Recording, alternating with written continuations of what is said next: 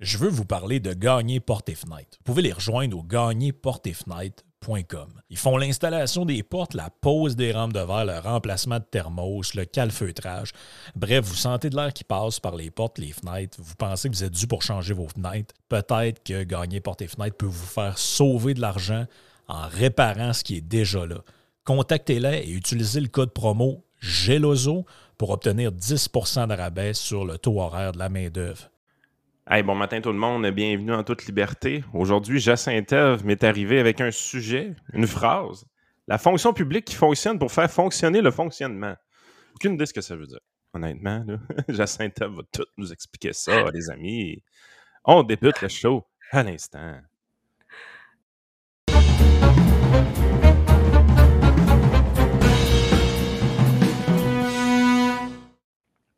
Yes, bon matin Jacinthe, ça va bien? Oui, ça va bien, merci. Yes, bon, c'est qu'est-ce que tu as en tête, là, avec tes, tes, charades le matin, là?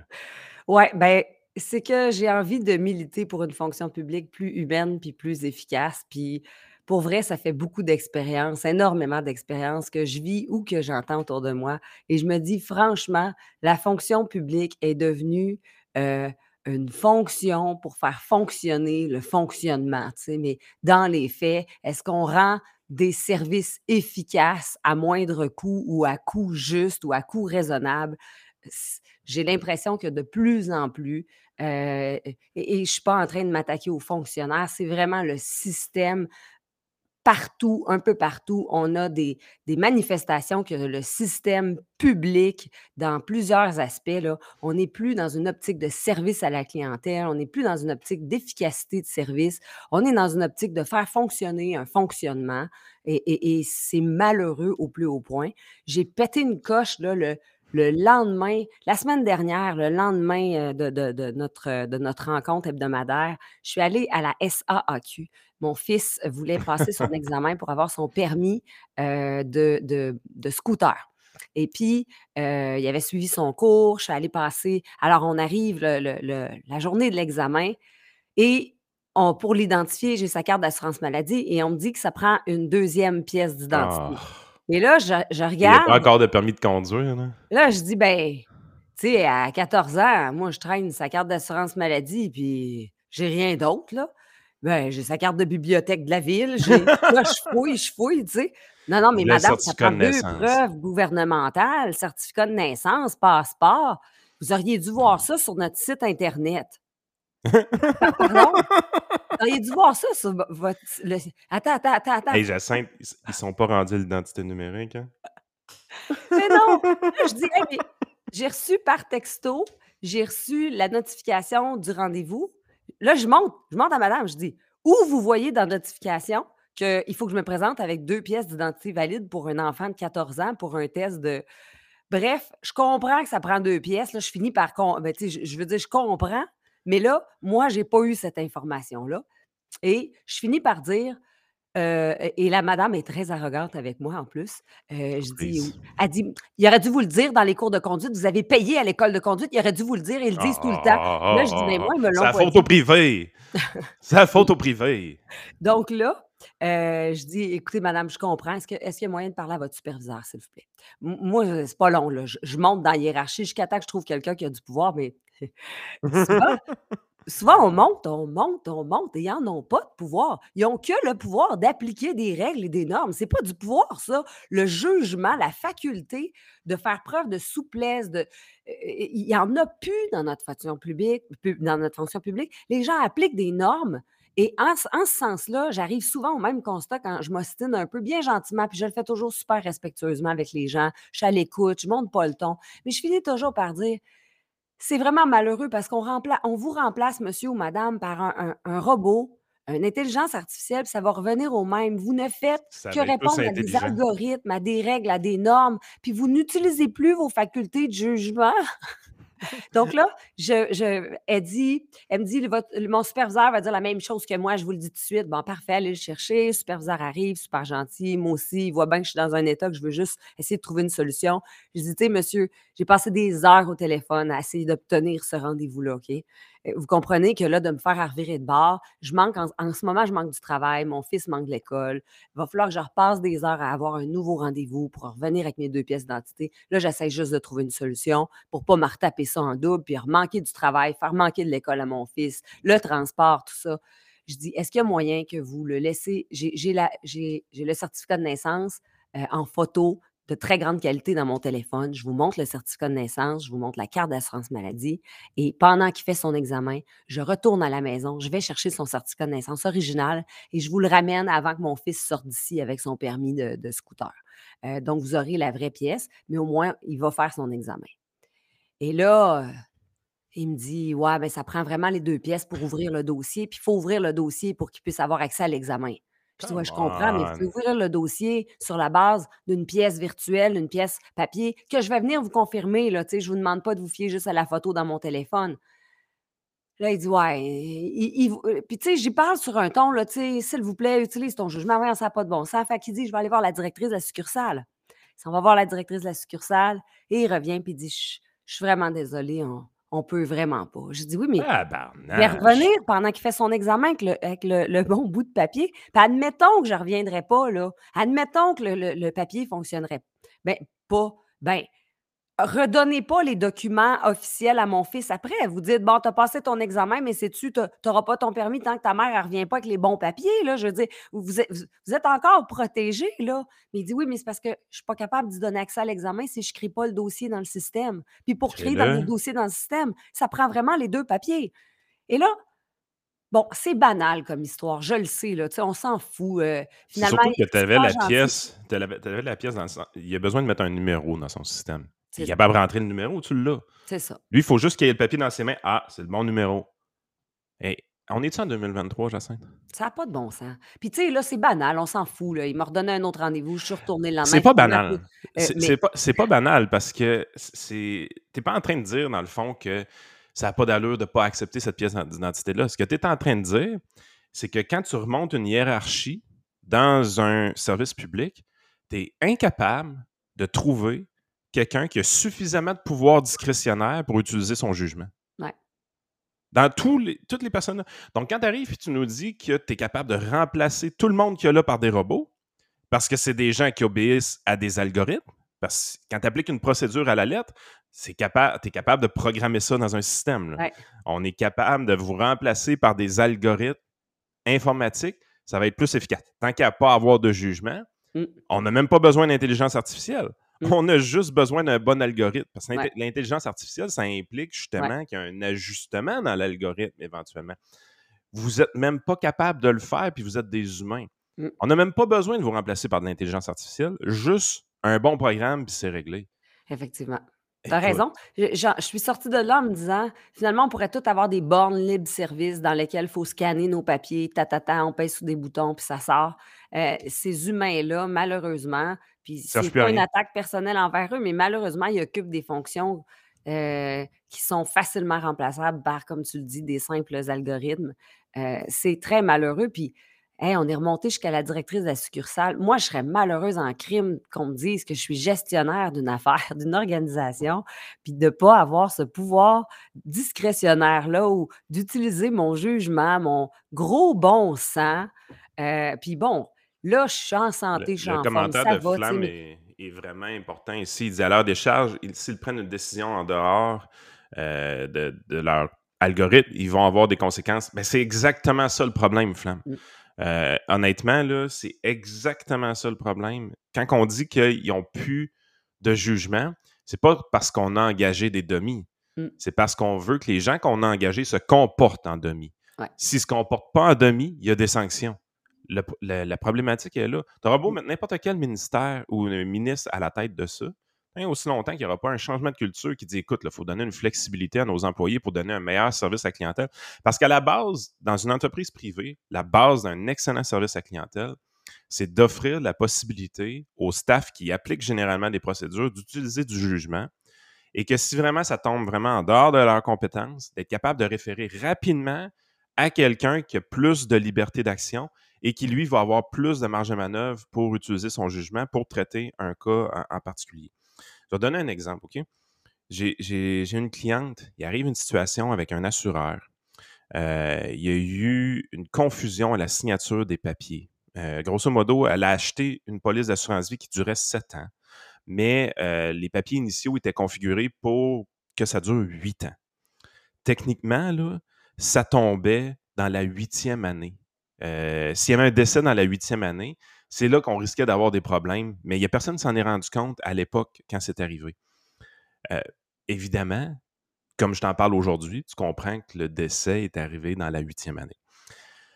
Honnêtement, l'assureur était dans une position qui était absolument pas obligé de euh, payer le montant d'assurance qui était requis parce que euh, techniquement, sur les contrats, tout était en ordre. C'était réellement une police de 7 ans qui avait été signée. Par contre, c'est vraiment une mésentente à la signature euh, qui s'est passée. Puis on est dans une situation où est-ce que il y, a une faute qui est commise certainement, mais elle n'est pas commise par l'assureur. En aucun cas, l'assureur était tenu légalement de payer euh, le montant. Mais tu sais, on a mis tout dans la balance de leur côté. Ils se sont dit, ouais, c'est un montant d'assurance qui est raisonnable, qui n'est pas très gros. Euh, on ne veut pas avoir de mauvaise publicité par rapport à ça. Il y a eu une faute, même si ce n'est pas la nôtre.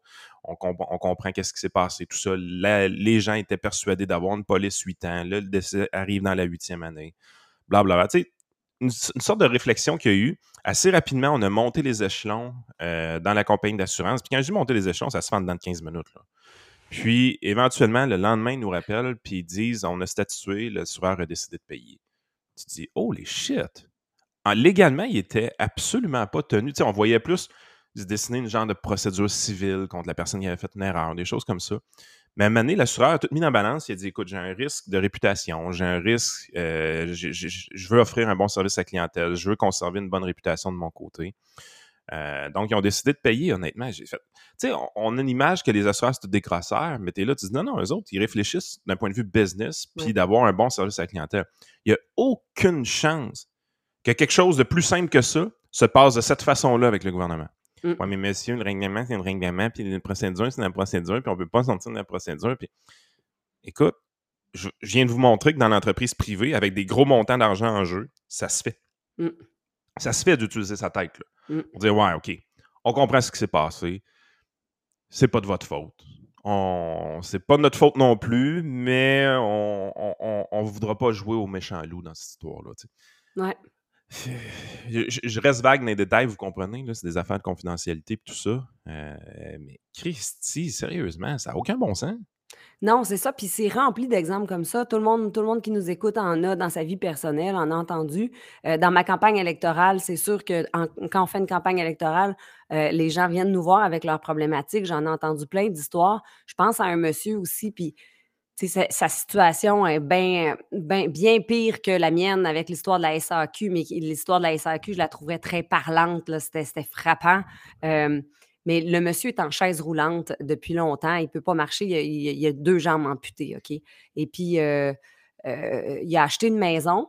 Et puis, euh, suite à l'amputation de ses jambes, il achète une maison. La maison n'est pas adaptée à, sa vie en chaise, en chaise roulante, en fauteuil roulant. Et il y a des escaliers, il y a quand même des marches pour rentrer chez lui. Euh, il y a c'est un plein pied, euh, la maison, mais il y a un sous-sol. Donc, il y a des escaliers pour descendre au sous-sol. Puis, en plus de ça, ben, il y a deux, autres marches entre le palier d'entrée, là, quand on ouvre la porte principale, puis le, reste de la maison. Donc, il y a quelques endroits où il y a vraiment des, des problèmes. Le monsieur habite avec sa conjointe. Euh, et rapidement, ben, il s'informe pour faire faire les travaux. Euh, pour adapter les escaliers puis avoir des pentes douces pour pouvoir circuler librement. Le un genre de 15-20 000, ça, là, Oui, exactement. Et bon, les, démarches commencent avec le CLSC. Euh, et éventuellement, il y, a des programmes pour s'occuper de ça. Mais il se rend compte rapidement qu'on lui dit que ça va prendre entre six mois à un an avant qu'on puisse venir faire l'évaluation préliminaire. Pour... Je l'ai fait en 10 secondes. ben, tu sais, Caroline! Fait que là, il y a six mois, un an d'attente avant qu'il y ait une évaluation préliminaire pour déterminer s'il a droit, ta, ta, ta. Il dit Regarde-moi, là, tu sais, il est assis dans sa chaise roulante, on voit qu'il manque deux jambes. OK, c'est même pas d'arriver et d'aller évaluer les coûts à son domicile, comment ça pourrait coûter, tout ça. C'est est-ce que vous avez droit. OK, il n'y a plus de jambes.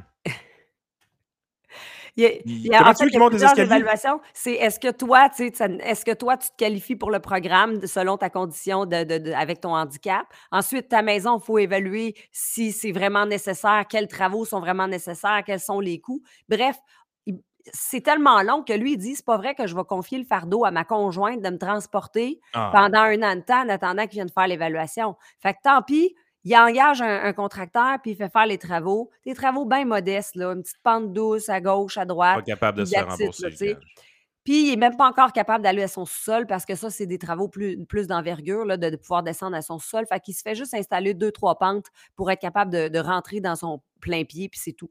Et puis, à partir de ce moment-là, il s'est fait dire ben, il est trop tard, on ne vous remboursera jamais, vous aurez pas, vous ne vous qualifierez pas, on n'ira même pas évaluer, c'est trop tard. Vous avez fait les travaux, donc vous n'avez plus besoin qu'on évalue.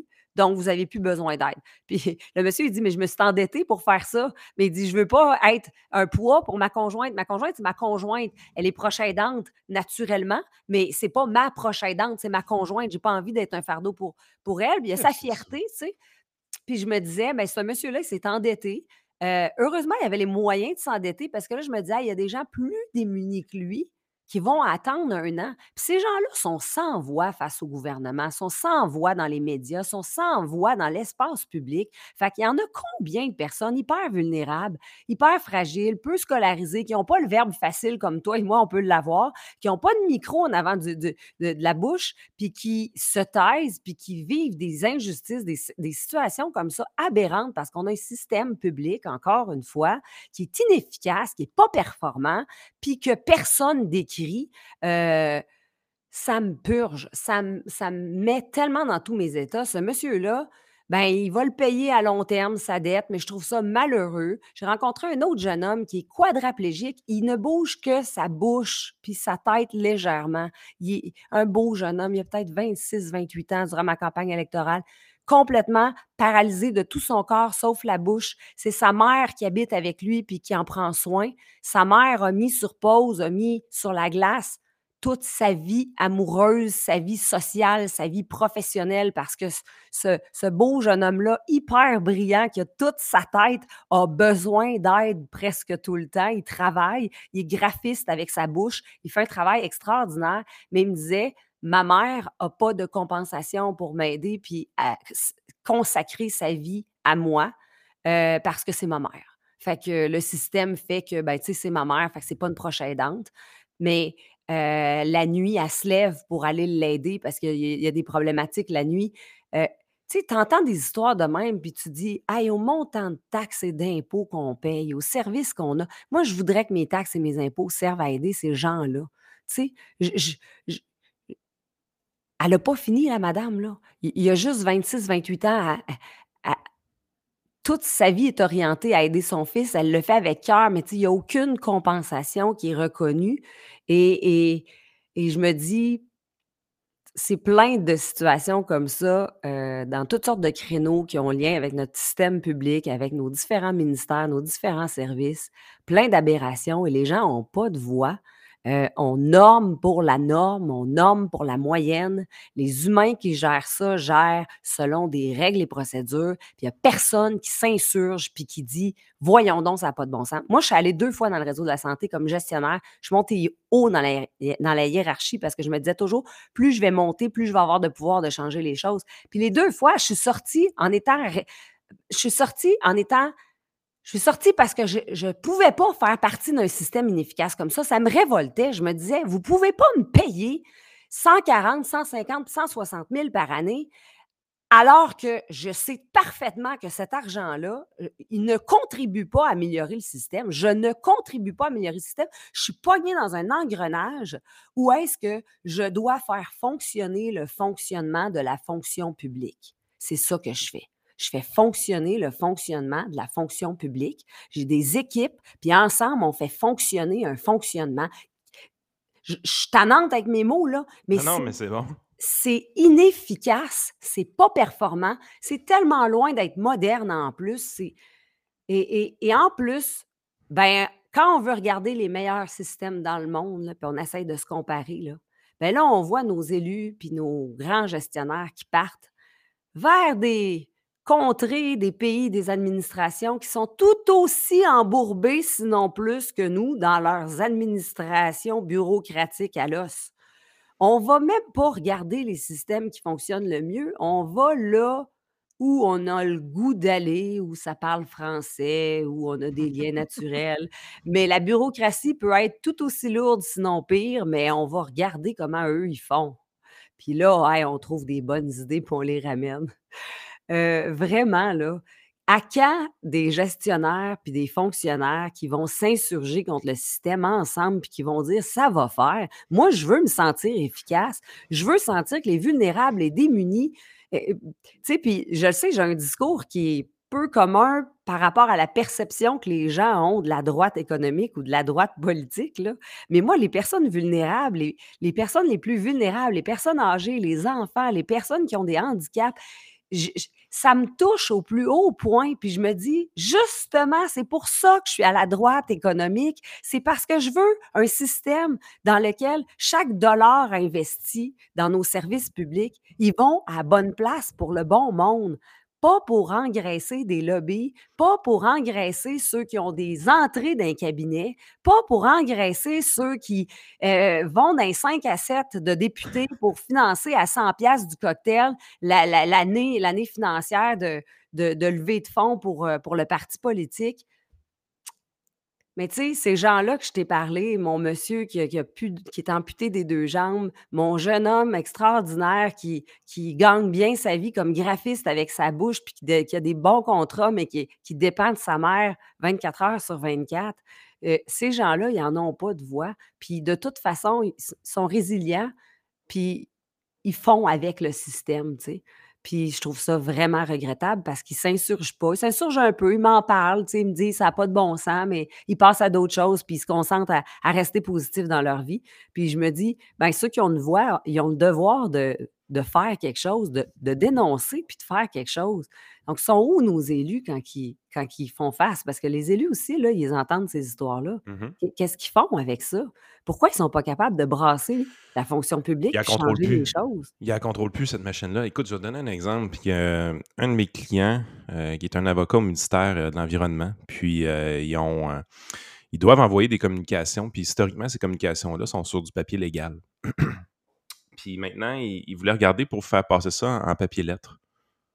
C'est pas la grosse affaire. Le gars est avocat. là. Euh, ils ont demandé d'analyser le dossier. Fait que là, il faut qu'ils fassent une recherche là, pour voir s'il serait, qu'est-ce que ce serait les gens d'économie, puis si ça serait mieux d'envoyer ça sur du papier légal, puis lettres, puis... Ah non, je te jure. Tu sais, c'est parce que chez votre conseiller.net, là, qui a juste trois employés, là, la dernière fois que j'ai eu une discussion comme ça avec mon adjointe administrative, ça s'est résumé pas mal comme ça. Hey Yann, les enveloppes que tu viens d'acheter, les livres rentrent pas dedans. OK, qu'est-ce qui va pas et quel, quel sens qui va pas? Elle a dit, ils sont pas assez larges. Parfait, je t'en commande d'autres plus larges. Ça a pas mal été le résumé de la discussion. C'est mon adjointe administrative qui a pris la décision. Ouais. Come on. Ouais. Tu sais, on, on a des. C'est pas qu'on n'a pas des gens compétents là, dans, dans la fonction publique.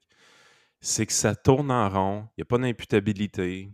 euh, on obéit à des procédures, on prend des gens surqualifiés pour la job qu'on leur demande. Euh, ça, va toujours être comme ça.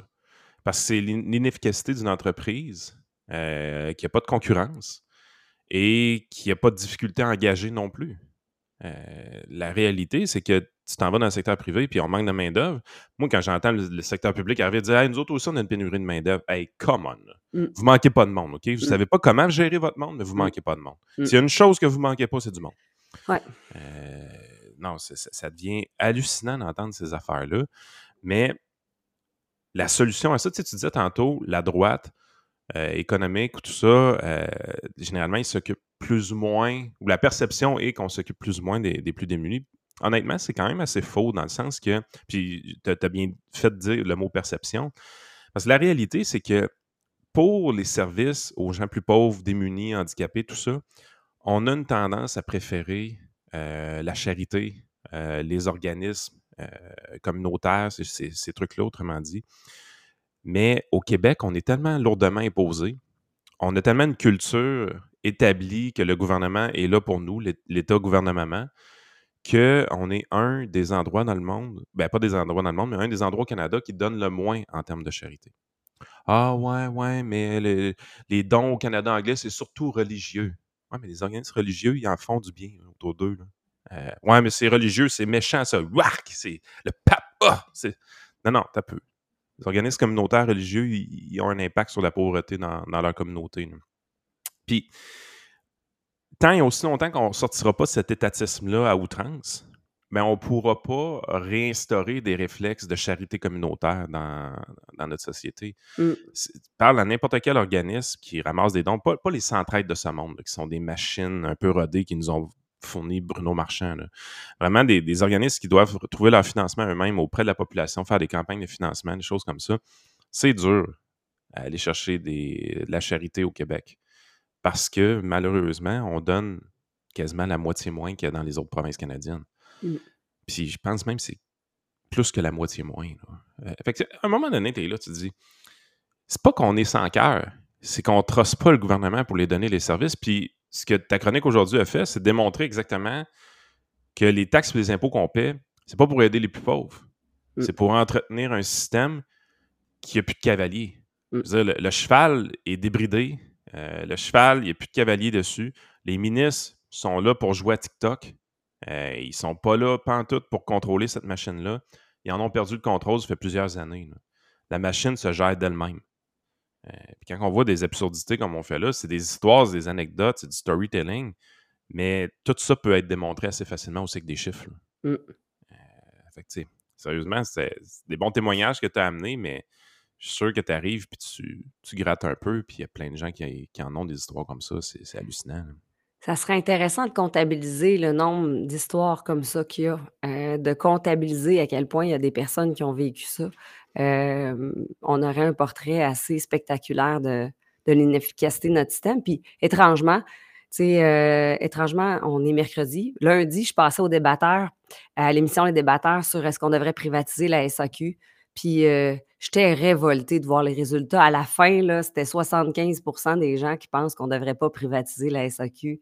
Puis euh, durant une pause publicitaire, euh, j'ai pété une coche que, j'aurais peut-être dû faire en ondes, mais j'ai dit, tu sais, c'est rendu qu'on est vraiment dans une culture où on dit au gouvernement, là, Tiens, prends mon argent dans mes poches, prends-en plus, prends-en dans mes impôts, prends-en sur ma paye, prélève directement la source. Ah oui, on va te faire un rapport, de, je vais faire un rapport d'impôt, prends-en d'autres. Tiens, prends-en d'autres à chaque fois que je dépense aussi avec mes taxes. Là. Puis là, avec tout cet argent-là, décide qu'est-ce que je peux boire. Puis là, je vais aller à SAQ, puis je vais me résoudre à choisir parmi tes 10 sortes de whisky qui existent.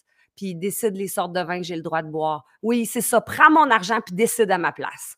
C'est, c'est, c'est, c'est ça, là. C'est ça la culture au Québec. Prends mon argent, puis décide pour moi. Puis toi, toi, tu sais qu'est-ce qui est bon pour moi. Tiens, vide mes poches, là, puis décide qu'est-ce, que, qu'est-ce qui est bon pour moi. Je vais t'encourager un peu, Jacinthe, par contre. C'était un sondage télé. Oui, oui. De gens qui écoutent encore la télé. Oui, oui. Oui, Il peut y avoir des mouvements syndicaux d'organiser pour faire des appels pour euh, s'assurer. Hein, euh, bon, on ne sait pas, mais. à ta peu, à ta peu, là. À ta peu. Fais pas ta complotiste ici, là. Voyons, les syndicats de la SAQ feraient jamais ça. Jacinthe franchement.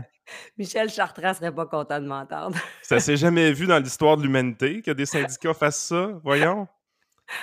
Les enseignants ont surtout pas reçu des indications pour aller signer la pétition des drag queens contre Éric Duhem. Ça s'est pas vu dans l'histoire de l'humanité. Le syndicat s'est pas servi de sa liste de syndiqués pour faire ça. Là. Jacinthe franchement. Non, c'est sûr. C'est, juste dans des, dans des fictions qu'on voit ça. dans, la, réalité, la réalité et la fiction, c'est, très différent. C'est tout, tout, tout dans notre tête. merci beaucoup. Euh, c'était super intéressant ce matin. Bonne journée.